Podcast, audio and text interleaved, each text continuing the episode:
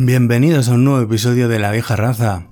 Soy Alejandro Guardiola y os traigo en este episodio de La Vieja Raza muy especial la reseña de un libro, uno de esos libros que me he traído del Festival Celsius de Avilés de Ciencia Ficción, Fantasy y Terror. El libro se trata de El Morador de Daria Pietrzak. Daria, no Daria que me lo enseñó a decir bien Alberto Plumez del librero de Ciberdark. Daria, no Daria. Si digo Daria, me azotáis con 100 latigazos. Pues os voy a hablar de este libro de terror. Me lo he pasado muy bien leyéndolo, está editado en Dilatando Mentes. Y bueno, vamos a desmenuzarlo un poquito, eso sí, sin spoilers.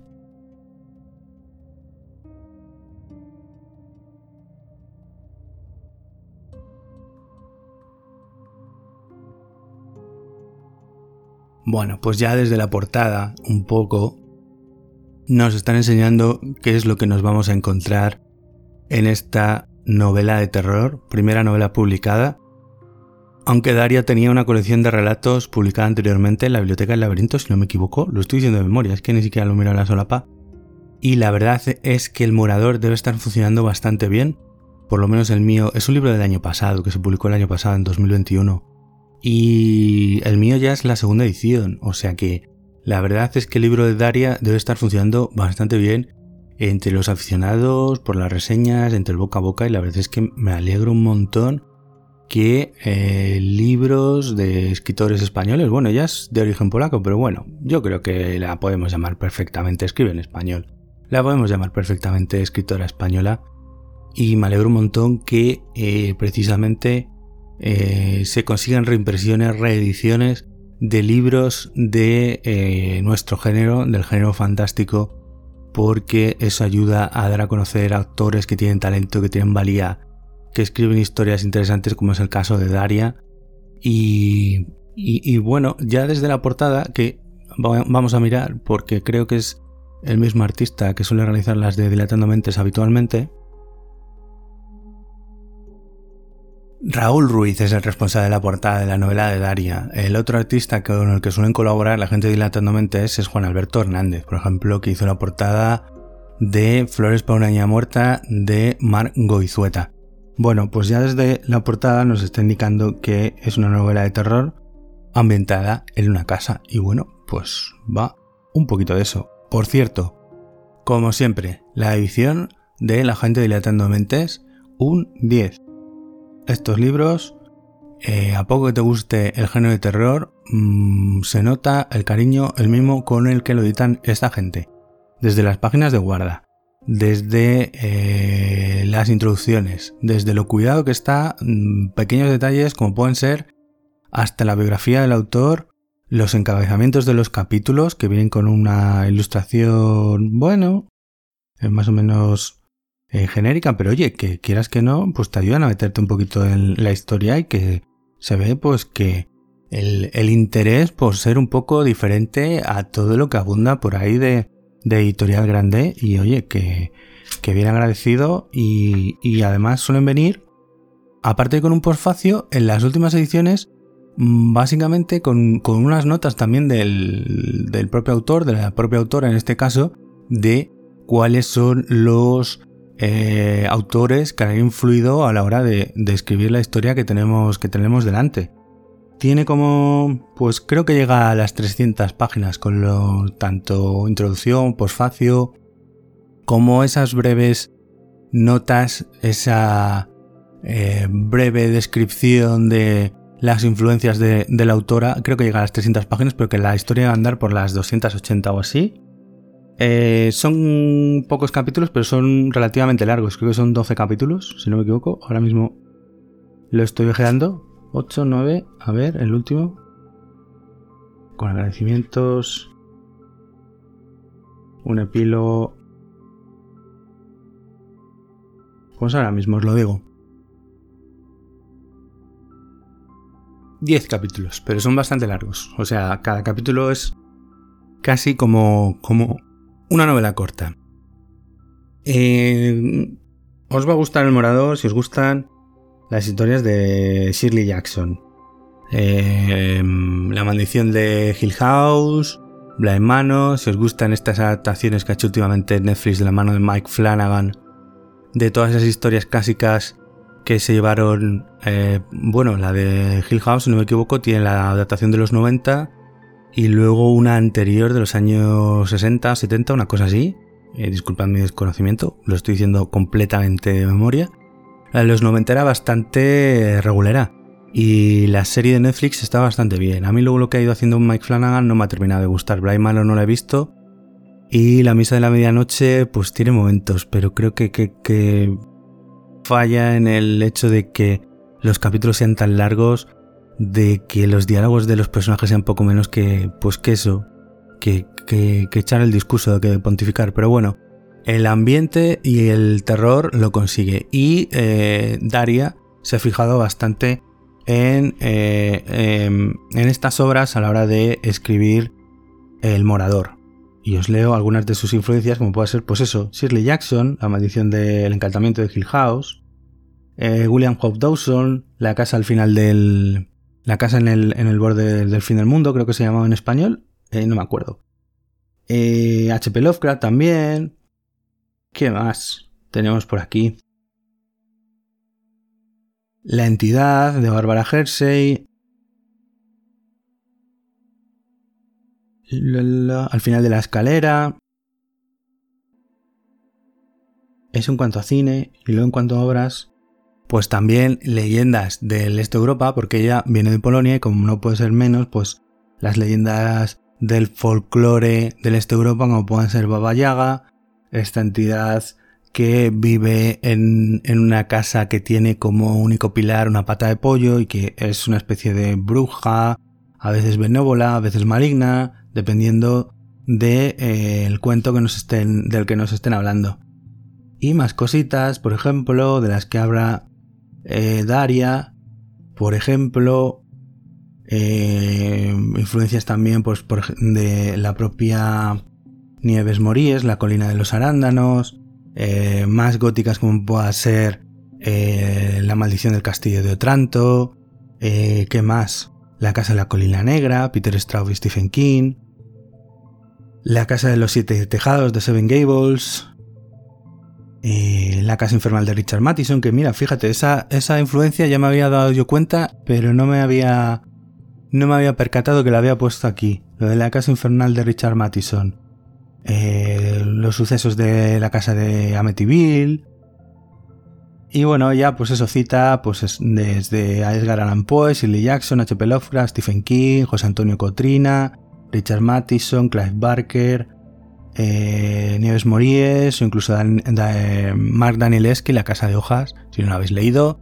No sé qué estáis haciendo con vuestra vida en la edición de Palo de Pálido Fuego y Alfa, ¿cómo se llamaba la otra editorial? Porque es una coedición entre los editoriales. La casa de hojas de Mark Danielewski, ya le podéis echar un vistazo, os va a volar la puta cabeza. Y eh, bueno, pues habla también pues de las típicas eh, películas del género noventero, de ese slasher, tanto las de Scream, como todas estas de asesino en serie, que constituyen ya una serie, una serie un subgénero casi propio dentro del, género de, de, terror, las casas abandonadas en el campo, las mansiones encantadas, todo ese tipo de cosas son los que han influido a Daria a la hora de escribir El Morador.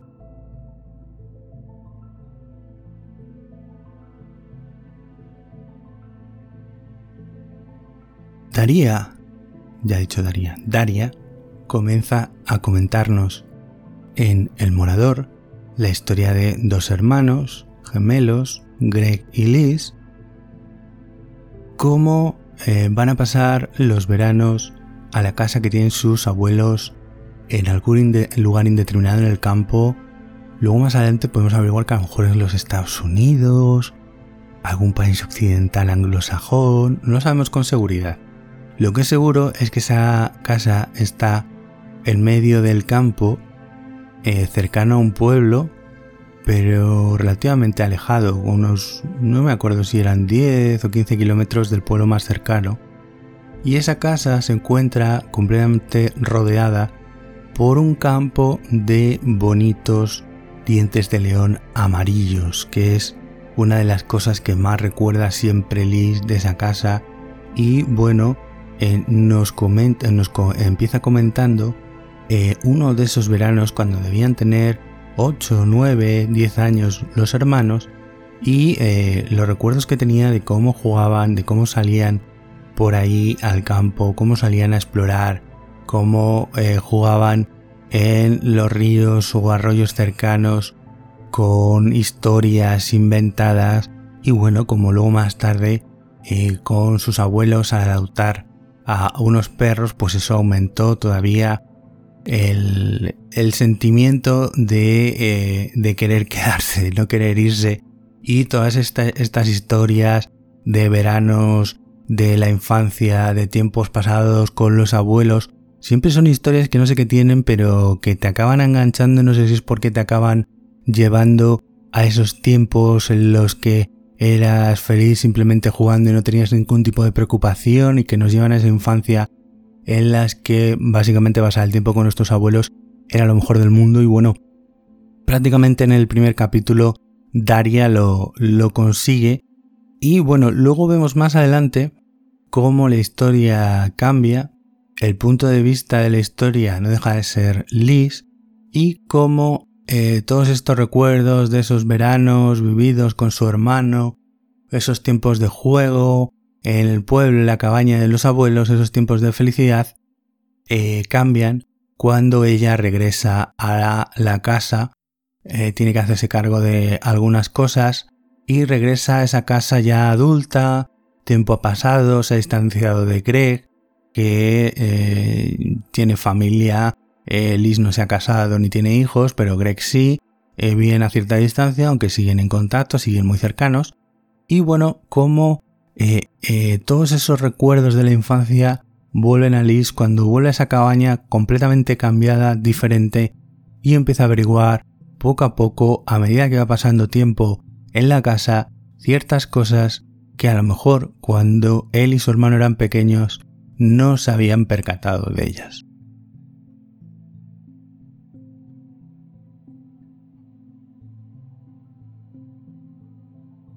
La historia va avanzando a nuestros ojos lectores a medida que eh, Liz va descubriendo un poco lo que es la historia de la casa y por ende también de su familia de manos de eh, una vecina, eh, gente conocida del pueblo y le va a servir para darse cuenta que quizás no era todo felicidad o no era todo alegría eh, cuando ellos visitaban a los abuelos y que a medida que vamos avanzando en la lectura se va a dar lugar una especie de narrativa en capas. Cada capítulo va a ser una capa más profunda de narración y nos vamos a ir sumergiendo en una historia que a la vez va a tener otra historia lo típico de, The Story Within the Story que ya hacía Shakespeare en Hamlet, que nos cuenta la historia a través de una falsa representación de teatro para acusar a su tío del asesinato de su padre.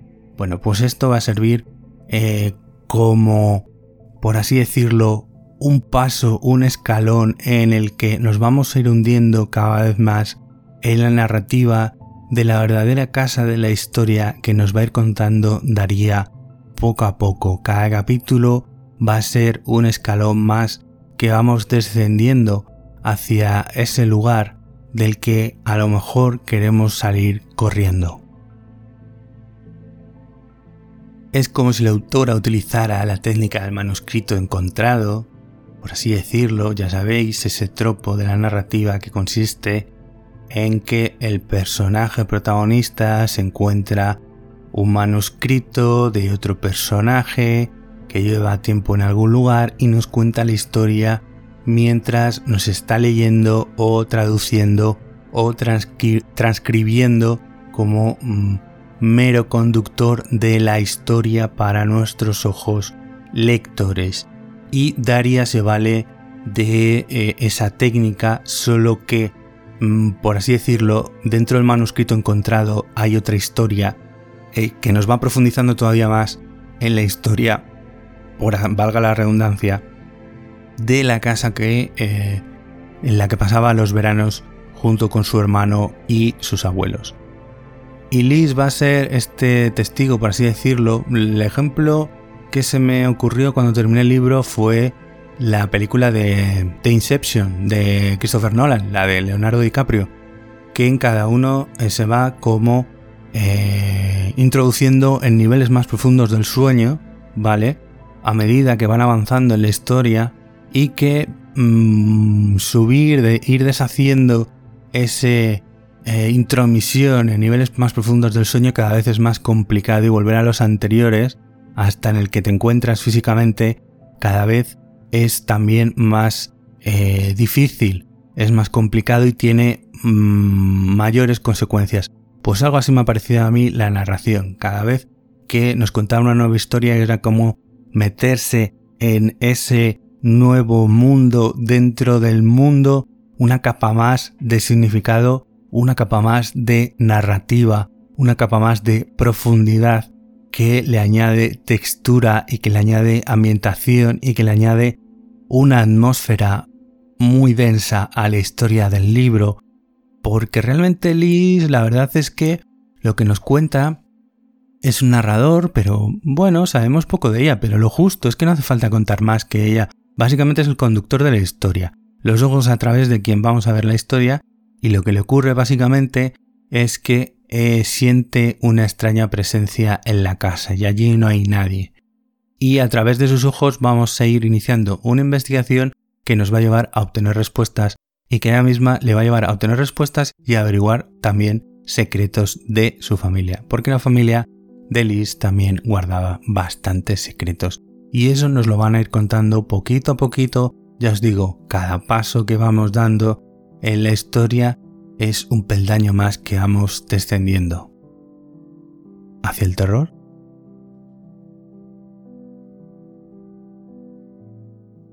Y todo esto se realiza mediante cartas, diarios, conversaciones que va teniendo la protagonista, tanto con gente que ha conocido o que lleva viviendo muchos años en el mismo pueblo de sus abuelos, como eh, investigaciones, cosas que encuentra y toda, todo eso también tiene una parte un poco eh, Lovecraftiana en el hecho de, de, ir averiguando a través de los, del, texto escrito, de lo que vamos encontrando. Nos van contando la historia a través del punto de vista de otro personaje que en su momento vivió los hechos que, eh, de los que estamos buscando respuesta.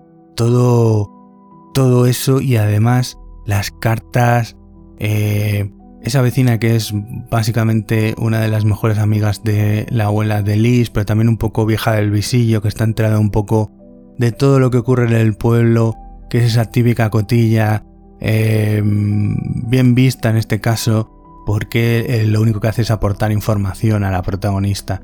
Y bueno, como ella también a medida que va averiguando cosas, pues eh, tiene que tener claro que debe tomar una decisión en base a sus descubrimientos y sobre todo volver a reconstruir esos momentos en su infancia en los que ella pensaba que las cosas eran de una manera, pero a medida que va avanzando la narración se da cuenta que en realidad no eran como, como de niños pensaban que eran, sino que eran de otra forma, completamente diferente. Y todo eso hasta que eh, consigue la protagonista interiorizarlo, aceptarlo, etc.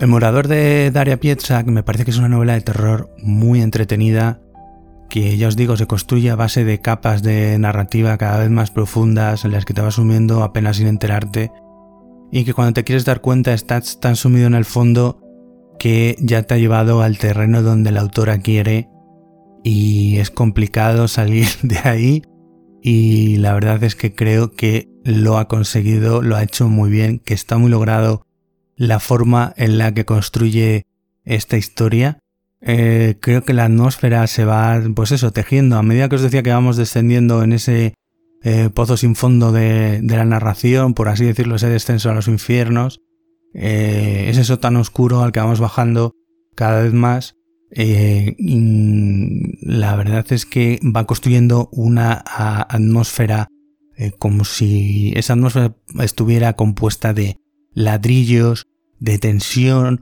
y en cada capítulo es como si fuera poniendo un par de ladrillos más y va tirando el mortero y le va quedando, le va quedando una pared bien sólida en la que se puede mascar la tensión, el terror creciente de la protagonista y el nuestro propio como lectores al ir siendo también testigos al mismo tiempo que la propia protagonista de qué es lo que está sucediendo, de cuál es el misterio, de qué es lo que ocurre en la casa, y, bueno, sobre todo, por qué es el motivo que ocurre. Y todo eso acompañado pues de eh, leyendas locales. Ya os digo que el tema de los textos manuscritos es bastante importante y eh, todo eso ambientado en una época actual de internet, de teléfonos móviles. Y yo creo que aquí la verdad es que, excepto cuatro referencias a alguna cosa de moderna podría estar perfectamente ambientada también en los años 60, en los años 70. Y bueno, se nota el buen gusto de la autora, las influencias de sus autores, de sus lecturas, de sus influencias también en lo audiovisual, en el cine. Y eh, creo que es una historia, mm, una novela muy conseguida.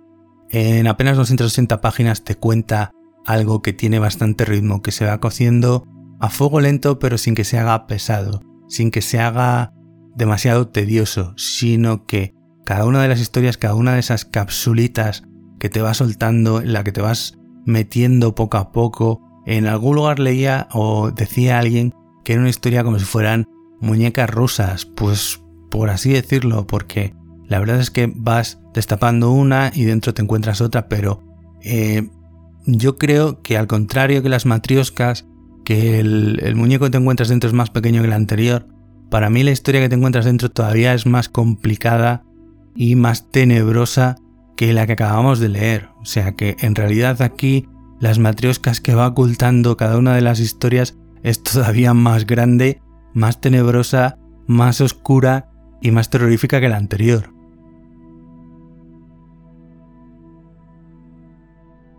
Creo también que es un libro que no es bueno pegarse una panzada a leerlo, aunque es bastante breve.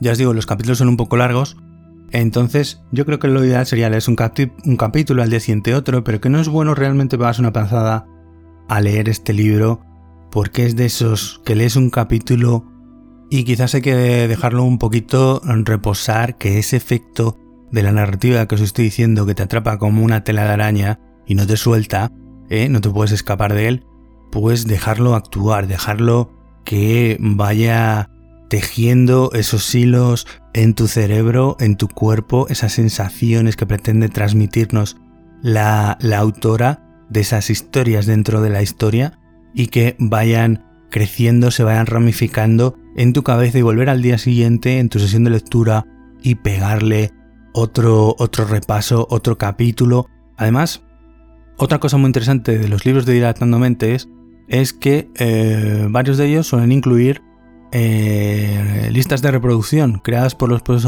autores para que las podáis leer. Yo en este caso no lo, no lo he reproducido, no lo he mirado, pero bueno, que, es, otro, otro punto más a favor de la gente dilatando mentes que se, se preocupa tanto por esto. Fijaos que en el audiovisual eh, la mayor parte del éxito de un producto comercial, ya sea una serie, ya sea una película, está en la banda sonora, porque es la que nos mete en la sensación que nos quieren transmitir los autores. Pues imaginaos, lo hablaba esto yo con Brito, eh, no sé si era por WhatsApp o en algún podcast que grabamos, imaginaos Psicosis sin su banda sonora. ¿Ya? ¿Lo habéis pensado? Pues perdería la mayor parte de ese suspense, de esa inquietud, de ese miedo que provoca la película de Hitchcock.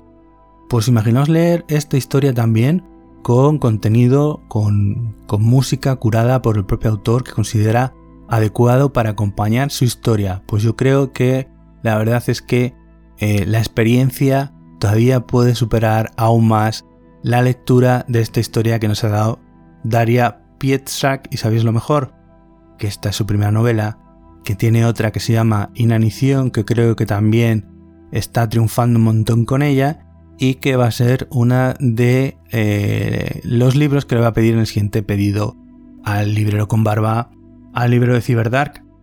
Os recomiendo un montón eh, El morador de Daria Pietzak, si os gustan las historias clásicas de terror, pero con un toque, un sabor diferente. Eh, a mí me, ha atrapado desde la primera página. Es de esas historias que te pasas pensando hasta el día siguiente cuando la retomas eh, qué es lo que pasará, qué va a pasar a continuación. Mm, creo que está muy bien contada, creo que está muy bien escrita. la selección de textos de, esta gente, dilatando mentes, de, de, Maite y de José Luis, si no me equivoco, José Luis se llama él. A ver, que no me quiero equivocar. José Ángel. De Maite de José Ángel, pues resulta completamente impecable. Es que prácticamente si te dieran a elegir a ciegas alguno de los textos que editan es que no te ibas a equivocar nunca. Yo la parte de no ficción, la parte de ensayos no la he leído. Mm, igual me hago con alguno, pero me interesa menos. Pero desde luego las colecciones de ficción que tienen, tanto el terror, el más borde o el weird, o el new weird, o el, el fantasía, también están editando ahora algo de ciencia ficción, como relatos. Creo que tienen un gusto para seleccionar los textos, un cariño, un mimo y una elegancia a la hora de editarlos que es que la verdad me quito el sombrero cada vez que me pongo delante de un libro de ellos. Es que no puedo por más de recomendarlos y de decir la buena labor que hacen y que ojalá duren mucho esta gente porque nos están trayendo verdaderas obras maestras del género publicadas en castellano, Dilatando Mentes Editorial, El Morador de Daria Pietrzak. No tengo mucho más que contaros. Espero que me escuchéis en otra reseña de contenido, análisis, crítica, etc. Muy buenas noches.